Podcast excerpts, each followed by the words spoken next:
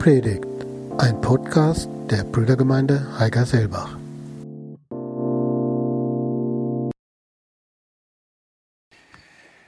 Damit hatte keiner gerechnet. Vor der Küste Irlands sank plötzlich ein Schiff. Es hatte seinen Kurs verloren, war auf ein Riff gelaufen und niemand konnte erklären, warum das passiert war. Bis dann ein Taucher den Kompass aus dem Wrack herausholte. Dieser Kompass wurde natürlich sorgfältig untersucht. Und dabei fand man ein kleines Stückchen Stahl. Wie kam es dahin? Wenige Stunden vorher hatte ein Matrose den Auftrag bekommen, diesen Kompass zu reinigen. Er hatte das mit seinem Taschenmesser versucht. Dabei war von der Klinge des Messers die Spitze abgebrochen und im Kompassgehäuse stecken geblieben. Dieses kleine Stückchen Stahl bewirkte, dass die Kompassnadel ein wenig aus der Richtung gezogen wurde. Das Schiff seinen Kurs verlor und schließlich sank. Es kommt auf die Kleinigkeiten an. Zu Beginn möchte ich die Frage in den Raum stellen, haben wir als Christen einen sicheren Kompass? Und heute ist der zweite Teil dieser Predigtreihe, möchte ich es nennen, dran. Vor circa drei, vier Wochen hatten wir uns mit dem Thema beschäftigt, wie glaubwürdig ist die Bibel? Und heute soll es darum gehen, man kann die Bibel doch nicht wörtlich nehmen, oder?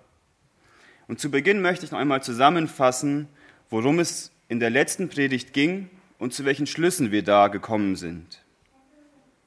Denn wir sollen, oder diese Predigt soll auf die erste Predigt aufbauen. Wir hatten uns mit der Frage beschäftigt, ob die Bibel überhaupt historisch glaubwürdig ist. Da hatten wir gesehen, dass die Bibel oder dass die Evangelien viel zu früh entstanden, um erfunden zu sein. Wir hatten gesehen, es gab über 5000 Augenzeugen, die Jesus nach seiner Auferstehung leibhaftig gesehen hatten. Wenn dies alles erfunden wäre, haben wir gesagt oder wurde deutlich, dann wäre nie etwas aus dem Christentum geworden. Und es gibt zahlreiche Funde in der Archäologie, die, mit, die sich mit der Bibel absolut decken. Zweitens hatten wir uns die Frage gestellt, ob die Bibel eine Legende ist. Und hier stellten wir fest, dass die Bibel mit ganz offenen, deutlichen und ehrlichen Worten spricht. Hier wird zum Beispiel von kleingeistigen Jüngern gesprochen, von eifersüchtigen Jüngern, die als Feiglinge bezeichnet werden und es auch waren. Es wird auch von Petrus berichtet, der der Gründer der Gemeinde ist und trotzdem so schwach war und Angst hatte, dass er Jesus verriet. Es wird von Frauen berichtet, die zuallererst die ersten Zeugen waren, die das leere Grab gesehen hatten und dann Zeugnis gaben, obwohl die Meinung der Frauen zur damaligen Zeit gar nichts zu sagen hatten in der Öffentlichkeit. Und für jemanden, der Geschichten erfunden hätte oder erfindet, wäre es doch viel attraktiver gewesen, dort männliche Säulen hinzustellen, die das bezeugt hätten. Aber nein, die Bibel stellt Menschen dahin, die nicht so attraktiv sind, die nicht so glaubwürdig zu sein scheinen. Also sahen wir als Schlussfolgerung, die Bibel ist eigentlich denkbar ungeeignet dafür, eine Legende zu sein. Und als letztens stellten wir uns die Frage, ob die Bibel überhaupt kulturell glaubwürdig ist. Denn viele Menschen empören sich auch heutzutage oder vor allem heutzutage darüber, dass die Bibel altmodisch ist, dass sie rückschrittlich ist, dass sie nicht modern ist. Sie sagen, so etwas kann man nicht glauben. Und viele Menschen legen dann die Bibel ganz reflexartig aus der Hand, sobald sie auf vielleicht schwierige Passagen stoßen oder unverständliche Worte stoßen. Aber wer sagt uns denn, dass unsere Zeit, unsere Kultur die absolute Zeit ist? Ist unsere Kultur wirklich das Nonplusultra? Vieles von dem, was unsere Großeltern oder Urgroßeltern vielleicht gut fanden, richtig fanden, super fanden, finden wir heutzutage vielleicht nicht mehr super oder ist uns vielleicht sogar noch peinlich. Und wer sagt, dass es da aufhört? Vielleicht werden unsere Kinder und Kindeskinder das auch so sehen. Wäre es dann nicht ein tragischer Fehler, die Bibel wegzuwerfen nur weil dort vielleicht Ansichten stehen, die uns nicht in den Kram passen, worüber wir vielleicht morgen oder übermorgen den Kopf schütteln. Also sahen wir in der letzten Predigt, dass die Bibel historisch glaubwürdig ist, dass die Bibel keine Legende ist und dass die Bibel kulturell glaubwürdig ist. Das so im Schnelldurchlauf von der letzten Predigt, aber wir, wir, wir belassen es auch jetzt dabei. Heute Morgen möchte ich wieder mit dem bekannten Bibelvers einsteigen aus 2 Timotheus 3, Vers 16. Dort heißt es, alle Schrift ist von Gott eingegeben und nützlich zur Belehrung, zur Überführung, zur Zurechtweisung, zur Erziehung in der Gerechtigkeit. Die Bibel ist ein von Gott gegebenes Wort und uns nützlich zur Belehrung, zur Zurechtweisung und zur Erziehung. Und ein Detail fiel mir hier besonders ins Auge, als ich mich neu mit diesem Vers befasste, gerade in Bezug auf dieses Thema. Hier steht, alle Schrift ist von Gott eingegeben. Das bedeutet, die ganze Schrift, der ganze Kanon ist von Gott eingegeben. Was meint das denn? Das meint diese ganze Bibel. Jede Schriftstelle und alles, was in der Bibel steht, ist von Gott eingegeben. Und wir lesen dann weiter, dort steht, Gott hat diese Bibel eingegeben. Wenn wir wörtlich in den Text hineinschauen, in die urchristlichen Schriften, dann bedeutet das, die Schrift wurde eingehaucht. Also die Schrift wurde durch den Heiligen Geist eingehaucht. Und die fiel für mich eine ganz besondere Erkenntnis. Wenn die Bibel redet, wenn die Bibel spricht, dann redet Gott. Dankeschön. Liebe Gemeinde, ist uns das heutzutage noch bewusst? Ist mir das bewusst? Wenn wir Dinge von Paulus lesen, dann redet nicht Paulus in allererster Linie, sondern Gott. Wenn wir Dinge von Mose lesen, da redet nicht Mose in erster Linie, sondern Gott ist es, der zu dir und zu mir sprechen möchte. Denn es ist sein Wort. Und diese Wahrheit wird heutzutage oft relativiert. Die wird klein gehalten und leider auch oftmals in christlichen Kreisen. Aber ist die Bibel wirklich vertrauenswürdig? Können wir unseren Lebenskurs an diesem, an diesem Kompass festmachen? Oder, oder kann es doch sein, dass die Bibel in ihrem Gehäuse einen kleinen Defekt hat, dass sie Irrtümer enthält? Wie vertrauenswürdig ist dieser Kompass der Christen? Und die Frage heute Morgen lautet, wie gesagt, wie wörtlich ist die Bibel denn nun zu nehmen? Ist sie wirklich dieser Kompass, der die Richtung vorgibt? Und ich fand dazu ein älteres Zitat der Evangelischen Allianz, und das würde ich euch gern mit euch gerne teilen. Dort heißt es, wir bekennen uns zur göttlichen Inspiration der Heiligen Schrift, ihrer völligen Zuverlässigkeit und höchsten Autorität in allen Fragen des Glaubens und der Lebensführung. Die Bibel ist also die höchste Autorität in Fragen des Glaubens und der Lebensführung. Und ich glaube, es ist wichtig, sich mit solchen Dingen, mit solchen Fragen zu beschäftigen, oder mit gewissen Dingen, die uns angehen, die uns vielleicht Not machen, die uns Sorge machen, die uns Angst machen. Warum ist das wichtig? Dass wir selbst gestärkt da hervorgehen. Und ebenso ist es auch wichtig, aus meiner Sicht, gerade wenn wir vielleicht missionarische Gespräche haben mit Menschen, die Jesus noch nicht kennen oder die Fragen haben, mit Zweiflern, mit Skeptikern, und ich glaube auch, dass wir deswegen in der Gemeinde diese Apologetik-Reihe eingeführt haben, um vielleicht auf Fragen Antworten geben zu können oder auch vielleicht ein Stück weit selbst sicherer zu werden auf unserem Glaubensweg.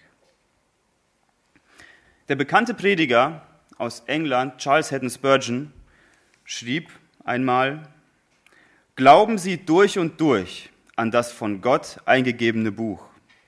Glauben Sie alles darin. Glauben Sie es völlig. Glauben Sie es mit der ganzen Kraft Ihres Wesens. Was ist die Bibel für dich? Welche Stellung hat dieses Wort Gottes in deinem Leben? Ich fand diese Zitate sehr nachdenkenswert. Und dazu kam, dass ich vor circa drei, vier Wochen mit einer Person gesprochen hatte, der aus Siebenbürgen kommt, und der erzählte mir von einem Mann, von einem Missionar, der nach Siebenbürgen kam und ihm, ihm zwei Sätze sagt oder drei Sätze, die ich sehr zum Schmunzeln und auch zum Nachdenken fand. Es ging um die Geschichte von Jona. Und dieser Missionar sagte, wenn in der Bibel steht, dass ein Fisch Jona verschluckt hat, dann glaube ich daran. Und dann geht er weiter und sagt, ich würde es auch glauben, wenn dort stehen würde, Jona hat den Fisch verschluckt. Ich würde es glauben, da ich dem Wort Gottes zu 100 Prozent vertraue. Fand ich interessant. Wie stehst du dazu? Wie siehst du die Bibel? Und nochmal die Frage, welchen Stellenwert hat die Bibel? Und dazu kam, dass ich vor einigen Monaten auf einen Artikel gestoßen bin, der mich, mich zum Nachdenken gebracht hat. Und wo ich gemerkt habe, mit vielen Gesprächen, sei es auch im Internet oder auch persönlich, gehen manche oder viele in diese Richtung. Und das würde ich euch gern zeigen, was da stand. Ein anerkanntes christliches Buch schreibt. Die Bibel selbst ist nicht daran interessiert, dass man sie wörtlich nimmt. Allein die häufig im Alten Testament vorkommenden Zahlenangaben wurden am wenigsten von den Lesern der damaligen Zeit wörtlich genommen. Wenn geschrieben steht, dass Salomo zur Einweihung des Tempels 23.000 Rinder und über 100.000 Schafe und Ziegen geschlachtet hat, so wusste jeder, dass hiermit nur eine große, aber überschaubare Menge gemeint war. Jedem war klar, dass solche Zahlen nicht wörtlich zu nehmen sind. Vielleicht, weil jeder wusste, dass 23.000 Rinder selbst dicht gefercht nicht in Jerusalem reingepasst hätten. Oder wenn Elia aus der Gegend von Beersheba zum Horeb 40 Tage und 40 Nächte marschierte, dann sollte das mit den 40 Jahren in der Wüstenwanderung angedeutet werden. Denn selbst ein alter Mann müsste schon sehr gemächlich gehen, dann dürfte er nur fünf Kilometer pro Tag und fünf pro Nacht zurücklegen. Und danach geht dieser Autor weiter und sagt Folgendes. Ich würde sogar sagen, dass jeder, der meint, den Schrifttext wörtlich nehmen zu müssen, ihn in Wirklichkeit nicht ernst nimmt. Das reine wörtlich nehmen vermeidet das Eigentliche, worauf es Gott ankommt, nämlich den Inhalt der Botschaft. Soweit diese Auszüge, die ich, euch, die ich euch gern zeigen wollte. Liebe Gemeinde, ist das so, was dieser Autor schreibt? Verhindert ein wörtlich Nehmen des Textes den Sinn eines Textes? Lass es mich einmal deutlich so sagen, wir werden da später noch drauf kommen, aber ich bin davon überzeugt, dass ein wörtlich Nehmen eines Textes niemals den Sinn des Textes entstellt oder verhindert. Aber was geht in uns vor, wenn wir solche Texte lesen, uns damit beschäftigen und sie hören? Was glauben wir denn jetzt? Was ist richtig? Was ist falsch? Und ich wurde aufmerksam, als ich mich tiefer damit befasste. Und eine Frage, die mir unheimlich wichtig wurde, war, wo begründet der Autor diese Aussage an dem biblischen Text? Wo macht er das? Wie kommt er darauf, dass Leser zur damaligen Zeit oder die Zuhörer das nicht wörtlich genommen haben? Wie begründet er das? Ihr Lieben, ich kenne kein Schriftstück zu der damaligen Zeit oder in der Antike, wo Leser einen Text nicht wörtlich genommen haben. Warum sollten sie? Kann es sein, dass wir ganz oft solche Dinge behaupten, nur weil sie unseren Verstand irgendwie sprengen?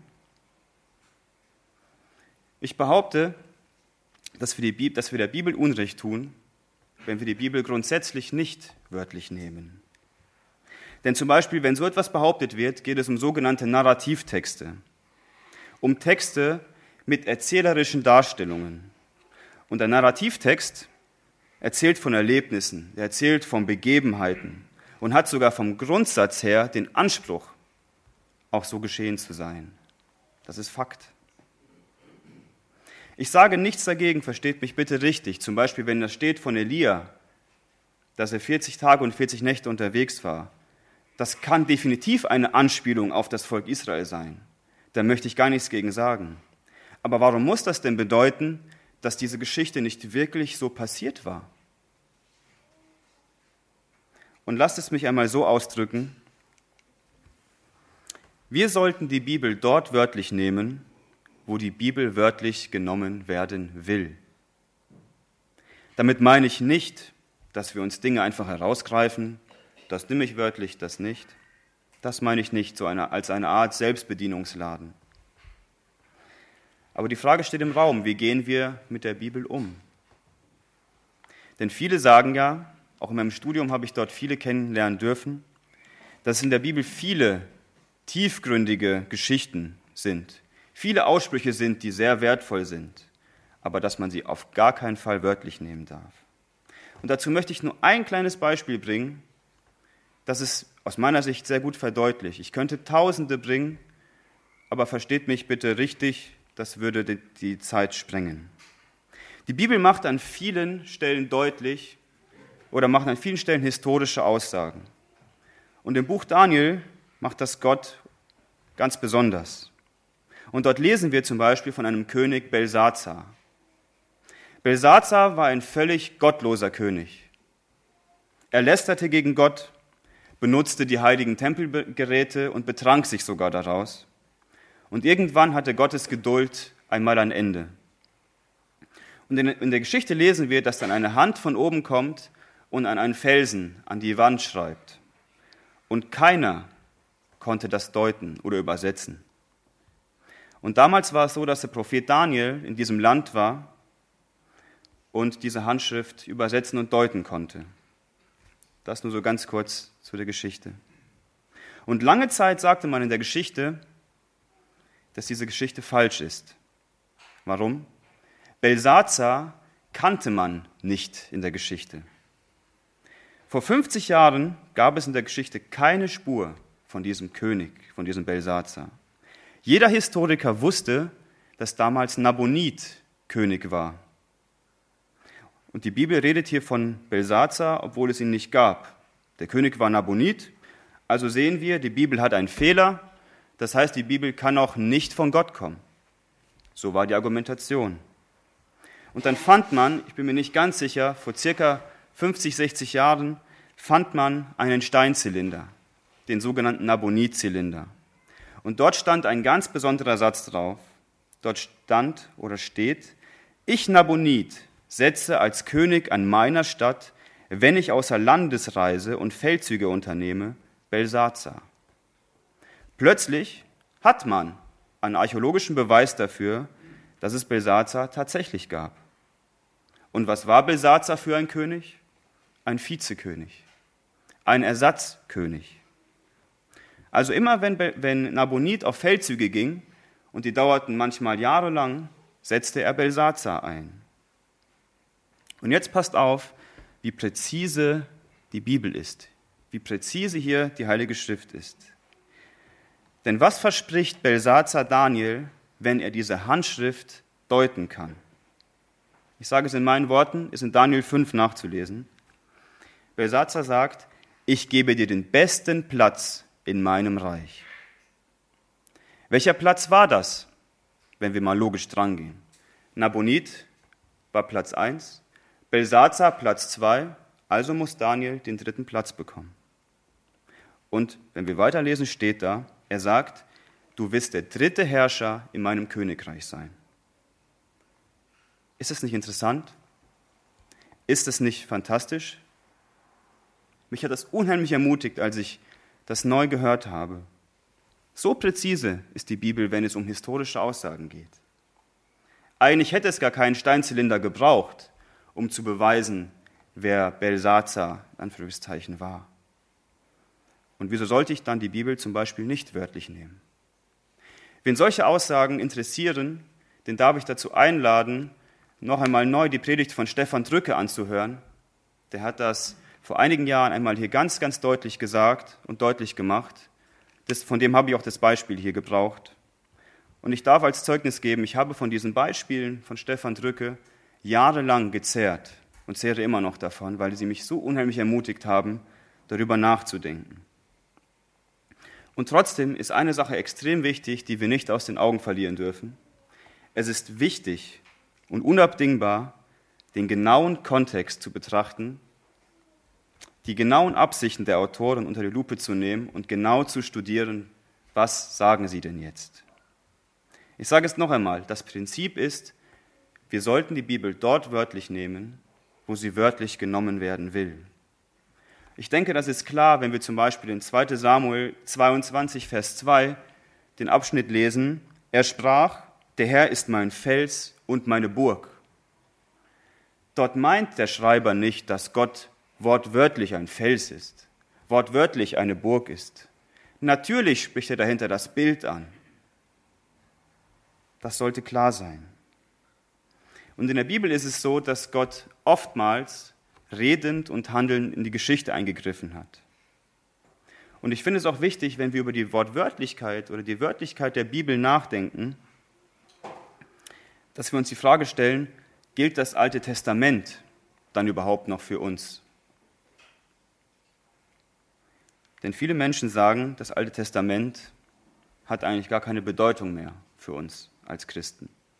Und ich möchte gerade in diesem Bezug einmal mit zwei Beispielen das verdeutlichen, was wir daraus lernen können.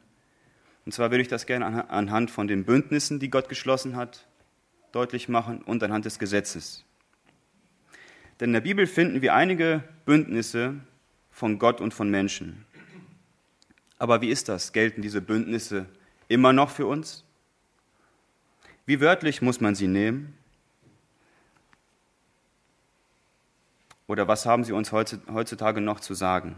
Und hier wird deutlich, wir werden das sehen, wie wichtig es ist, die Bibel genau zu studieren und es genau anzuschauen. Gott schloss einige Bündnisse ab. Ich habe einmal die vier aufgelistet. Es gab den Noah-Bund, den Abraham-Bund, den Sinai-Bund und den neuen Bund. Und obwohl diese Bündnisse durchaus verschieden sind, ist eine Sache Fakt. Gott bleibt und blieb immer derselbe. Es gibt bedingte und es gibt bedingungslose Bündnisse. Zum Beispiel der Noah-Bund in 1. Mose 8 oder 9 wird beschrieben, dass dieser Bund bedingungslos ist. Der gilt für den ganzen Kosmos. Der gilt im Prinzip so lange die Erde besteht. Oder der Abraham-Bund. Dort lesen wir, dass Gott selbst diesen Bund machte und Abraham schlief. Das heißt, Gott machte diesen Bund ohne Abraham und verbürgte sich sozusagen von sich selbst aus für die Menschen. Dieser Bund ist von unbegrenzter Dauer für die ganzen Nachfahren von Abraham. Anders ist es jedoch beim Gesetzesbund, bei dem Sinai-Bund, bei dem mosaischen Gesetz, wo wir nachher noch zukommen. Dieser Bund ist allerdings, der ist eigentlich rein für Israel gegeben. Von Mose bis zu Jesus Christus. Ich werde die Stellen jetzt nicht anführen, der Zeit wegen. Und der neue Bund, in dem wir auch zum Beispiel als Gemeinde heutzutage leben, geht an all denen in Erfüllung, die zu Jesus Christus gehören. Und bevor wir ein Fazit daraus ziehen, würde ich gerne noch einmal das Gesetz anschauen. Gilt das Gesetz des Alten Testamentes noch für uns? Und wie sieht es hier mit der Wörtlichkeit aus?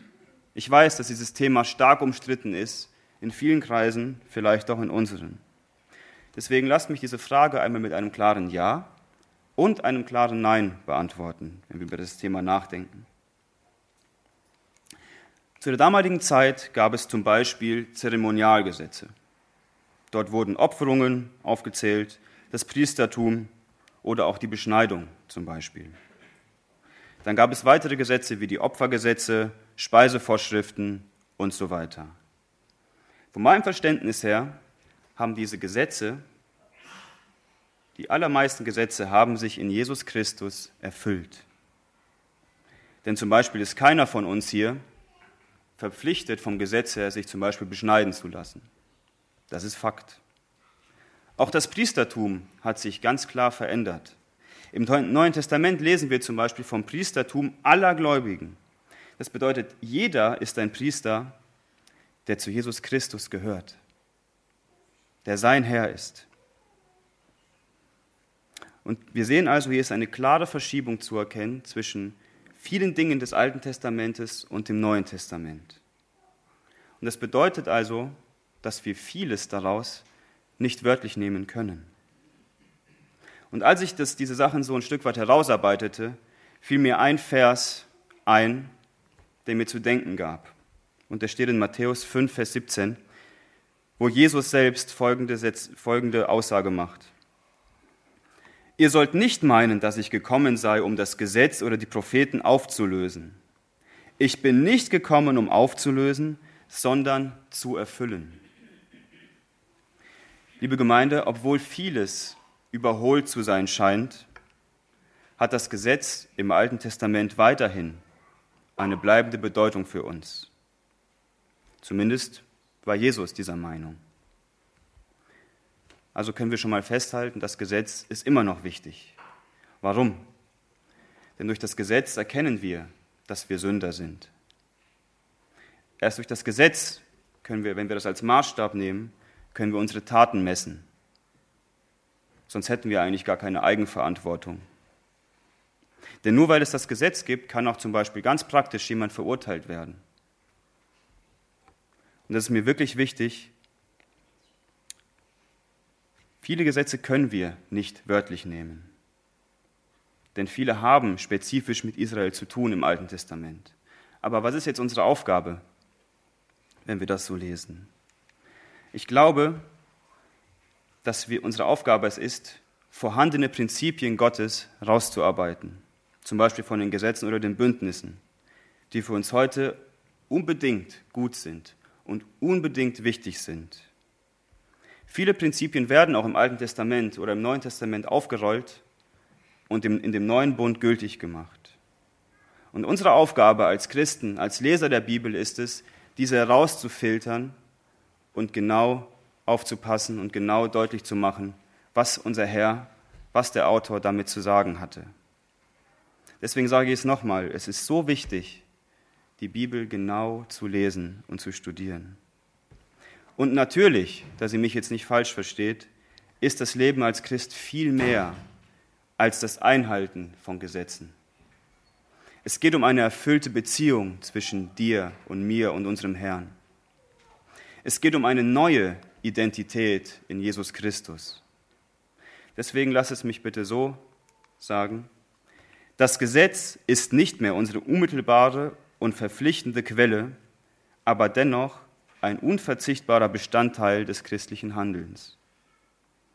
Das Gesetz wird in das Gesetz Jesu Christi integriert, wenn man das so sagen kann. Ich würde es mal so ausdrücken. Und Jesus selbst bezieht sich deswegen nicht umsonst in so vielen Stellen auf das Gesetz und zeigt auf, ich habe es erfüllt, haltet euch daran, es wird gut für euch sein. Was nehmen wir also mit, wenn wir über diese ganzen Dinge einmal nachgedacht haben und nachdenken? Ich hatte einen Wunsch und ich hoffe, das wurde deutlich, dass ich zum Beispiel mit dem Gesetz und mit den Bündnissen eigentlich nur deutlich machen wollte, wie wichtig es ist, genau zu schauen und wie wichtig es ist, die Bibel genau anzuschauen und zu studieren. Denn ich bin davon überzeugt, dass die ganze Bibel Gottes unantastbares Wort ist. Aber für bestimmte Zeiten gab Gott bestimmte Ordnungen. Deswegen ist der Kontext unabdingbar. Und so zum Abschluss stellte ich mir eine Frage. Liebe Gemeinde, was ist der Grund, jemandem zu vertrauen? Für mich ist ein guter Grund, wenn sich jemand das Vertrauen verdient hat, wenn sich jemand als vertrauenswürdig erwiesen hat. Und ist es nicht so, dass unser Gott sich über Jahrtausende als vertrauenswürdig erwiesen hat? Und ich möchte uns heute Morgen neu herausfordern oder ermutigen. Lasst uns vorsichtig mit diesem Thema umgehen. Lasst uns sensibel mit diesem Thema umgehen. Denn wie oben bereits erwähnt, was ich vorher gesagt habe, haben auch Christen im Laufe der Zeit angefangen, dieses Wort Gottes zu relativieren. Dort fiel mir die sogenannte Schlangenfrage ein. Sollte Gott wirklich gesagt haben? Und ich glaube, dass der Grund für diese Frage, wenn ich mich persönlich anschaue, liegt zuallererst in meinem, in unseren Herzen. Vielleicht kommt noch der Druck von außen, der Gesellschaft dazu. Und es ist selbstverständlich, dass biblische Positionen immer selbstverständlicher an den Pranger gestellt werden. Wir haben das in den letzten Wochen gemerkt, wie es zum Beispiel vom Gesetz schon so weit ist, dass die Homo-Ehe erlaubt ist. Oder wie sieht es aus mit der Ehe im Allgemeinen? Mit Sex vor der Ehe oder mit Fremdgehen? Nur kurze Beispiele, die das vielleicht auf den Punkt bringen. Und ich glaube, wir haben eine Aufgabe. Ich glaube, unser Auftrag liegt darin, wir müssen wieder neu lernen, ich zumindest, das Schriftverständnis uns zu eigen zu machen, das Jesus Christus hatte. Ich glaube auch, dass wir uns mit unserem Verständnis bezüglich der Heiligen Schrift, bezüglich der Bibel, wieder neu in die Nachfolge Jesu begeben müssen oder sollten. Denn wir dürfen, können oder müssen die Vertrauenswürdigkeit, die Verbindlichkeit und die Autorität der ganzen Bibel akzeptieren. Und lasst es mich bitte einmal so deutlich sagen, für mich ist das nicht in erster Linie eine intellektuelle Frage, eine Frage, die ich mit meinem Verstand klären kann. Für mich ist es eine Frage des Gehorsams. Wollen wir das akzeptieren? Und ich hoffe, es wurde deutlich, wie wichtig es ist, Gottes Wort ernst zu nehmen. Wie wichtig es ist, die Bibel dort wörtlich zu nehmen, wo sie wörtlich genommen werden möchte. Nochmal, die Bibel hat nicht an allen Stellen den Anspruch. Wir sehen das bei dem Fels oder bei der Burg. Und ich schließe noch einmal mit diesen Versen aus 2 Timotheus 3, Vers 16, mit der Fragestellung, warum hat Gott uns dann oder überhaupt die Bibel gegeben? Die Bibel ist nützlich zur Belehrung, um uns in die ganze Wahrheit zu leiten. Die Bibel ist nützlich zur Überführung. Die Bibel ist nützlich zur Zurechtweisung, damit wir uns bessern können. Und die Bibel ist nützlich zur Erziehung in der Gerechtigkeit. Denn die Bibel ist es, die uns einen Spiegel vor Augen hält. Denn der Weg zur Vergebung, der Weg zur Freiheit ist offen in Jesus Christus. Und dieses Ereignis aus 2 Timotheus 3, Vers 16 findet das Ergebnis und den Schluss einem Vers weiter, in 3, Vers 17. Da steht folgendes, und ich glaube auch darauf zielt die ganze Bibel ab. Damit der Mensch Gottes ganz zubereitet sei, zu jedem guten Werk völlig ausgerüstet. Lasst uns doch Jesus Christus neu mit unserem Leben zur Verfügung stehen. Das ist mein Wunsch für mich und für unsere Gemeinde. Lasst uns ihm mit vollem Einsatz dienen, denn er hat den Anspruch, uns zu verändern. Wir müssen den Kontext betrachten, klar. Aber ich glaube, wir, wir tun gut daran, als Gemeinde und auch als Einzelne, wenn wir an der Unfehlbarkeit und der Irrtumslosigkeit der Schriften oder der Schrift festhalten. Denn als diejenigen, die an der Glaubwürdigkeit der Schrift festhalten, die stehen ständig im Kampf, vor allem im geistlichen Kampf. Denn wir müssen uns mal überlegen, wir glauben an absolute Wahrheiten. Und das nur aus einem einzigen Grund, weil Jesus selbst von sich behauptet hat, ich bin die Wahrheit. Das ist eine Glaubensfrage. Also lasst uns wieder neu zusammen sagen, der Kompass, das Wort Gottes, ist völlig und zu 100 Prozent intakt. Wir müssen uns nur danach richten. Unser Herr lebt und will uns dabei helfen. Amen.